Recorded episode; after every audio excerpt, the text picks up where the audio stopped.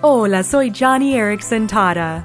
Estoy muy orgullosa de aquellos que sirven a las personas afectadas por la discapacidad.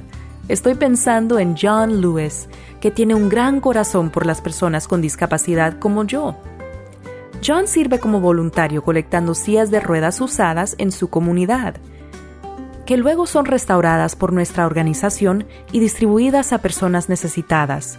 No solo eso, durante los últimos años John también ha sido voluntario en nuestros retiros familiares, es decir, nuestros campamentos para familias con necesidades especiales.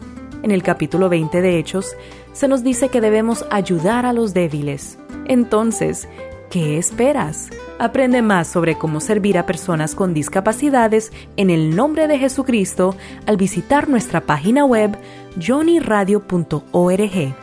De nuevo, johnnyradio.org.